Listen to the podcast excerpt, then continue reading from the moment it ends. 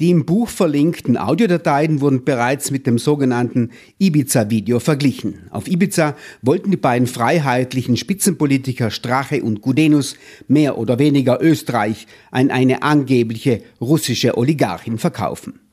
Die Veröffentlichung dieser Videos erschütterten Österreich. Deshalb, sagt Buchautor und Verleger Arthur Oberhofer, gab es Widerstand gegen das Buch, gegen die Veröffentlichung der Audiodateien. Wir haben sicher damit gerechnet, dass es massiven Widerstand geben wird, aber wir haben gewusst, sobald es uns gelingt, sobald wir ich wusste, sobald ich das okay zum Druck gegeben habe, dann wusste ich, dass, dass wir unter Anführungszeichen gewonnen haben.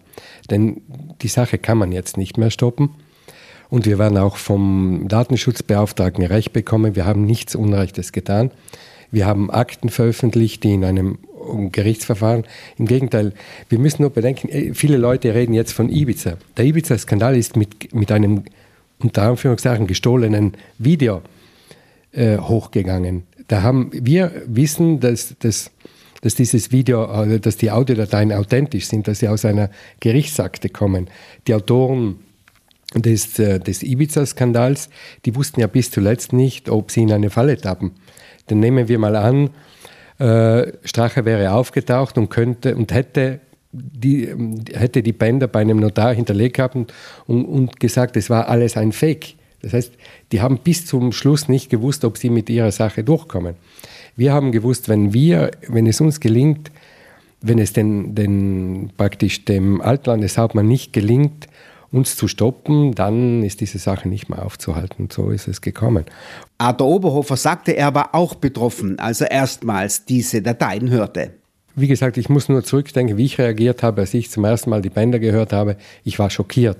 Und natürlich auch Menschen, die vielleicht noch ein, eine viel romantischere Vorstellung von der Südtiroler Lokalpolitik haben als ich, denen, für die ist vermutlich eine Welt zusammengebrochen. In der SVP kriselt es nun. Die weitere Dynamik ist aber nicht absehbar, was noch passieren wird. Aber egal was passiert, sagt Arthur Oberhofer, er und Franceschini schreiben über Politik, machen nicht Politik. Für mich persönlich ist es eigentlich egal, was jetzt passiert. Ich glaube, wir haben mit diesem Buch einen wichtigen Dienst an der Südtiroler Gesellschaft erwiesen und vielleicht haben wir mit diesem Buch eine Debatte über die politische Kultur im Lande anstoßen können über die politischen Konsequenzen. Das ist auch nicht unsere Sache. Wir machen nicht Politik, wir erzählen Politik. Und ich, ich glaube, hier kann alles passieren. Und ich hoffe, wenn es zu diesem, was ich glaube, Aufstand der Anständigen in der Partei kommt, dass sich da auch Selbstreinigungskräfte entwickeln, die der Politik gut tun. Denn wenn wir heute in den Südtiroler Landtag schauen, dann, dann wenn man da in Bezug auf die äh, intellektuelle Qualität so hineinblickte unter dem Gesichtspunkt de, des Niveaus, dann habe ich schon arge Bauchschmerzen, das muss ich zugeben. Nach der Buchpräsentation der Freunde im Edelweiß durfte Thomas Wiedmann im Dolomiten-Interview seine Sicht der Dinge verbreiten, diese Dinge angeblich zurechtrücken. Wiedmann wurde plötzlich zum Opfer von Ingo Magatterer und noch vieles mehr. Wiedmann fragte sich, warum die mitgeschnittenen Gespräche des Landeshauptmannes nicht veröffentlicht wurden. Das Problem ist, wenn wir diese Dateien abgedruckt oder diese Audios veröffentlicht hätten, dass, dass die Menschen eingeschlafen wären, weil es von Arno Kompatscher, es gibt keine einzige Audiodatei in den 500 Stunden, wo Arno Kompatscher etwas sagt, was relevant für diese Geschichte wäre. Wohl aber gibt es Audios von Thomas Wiedmann, die noch viel, viel schwerwiegender wären, die wir aber nicht veröffentlichen können, weil sie private Sachen betreffen. Und das wissen die genau. Verärgert reagiert Arthur Oberhofer auf den Vorwurf von Altlandeshauptmann Durnwalder, dass er und Franceschini die Audiodateien manipuliert hätten. Was mich am meisten gewundert hat, und dafür werden die Verantwortlichen noch büßen, wenn ein Landeshauptmann, Altlandeshauptmann Louis Durnwalder die These in den Raum stellt, wir hätten die Bänder manipuliert.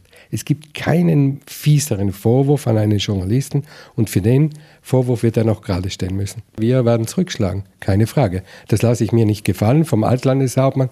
Das ist das Schlimmste, was ein Journalist tun kann. Wenn ich Bänder manipuliere, das heißt, das heißt, ich verfälsche eine Wahrheit. Es gibt keinen schlimmeren Vorwurf und für den wird er gerade stehen müssen. Der österreichische Politikwissenschaftler Peter Filzmeier sagt auf Frei Südtirol, er findet den angegriffenen und angefeindeten Landeshauptmann Kompatscher als wenig wehrhaft, ja als hilflos. Dem stimmt auch Oberhofer zu. Ich, wenn ich sein Ratgeber gewesen wäre, dann hätte ich gesagt, so, da, da musst du sofort Tabula Rasa machen machen. Aber ich denke, Arno Kompatscher wird sich das Seine dabei, er wird eine bestimmte Strategie verfolgen, so wie auch seine, seine Gegner in der Partei.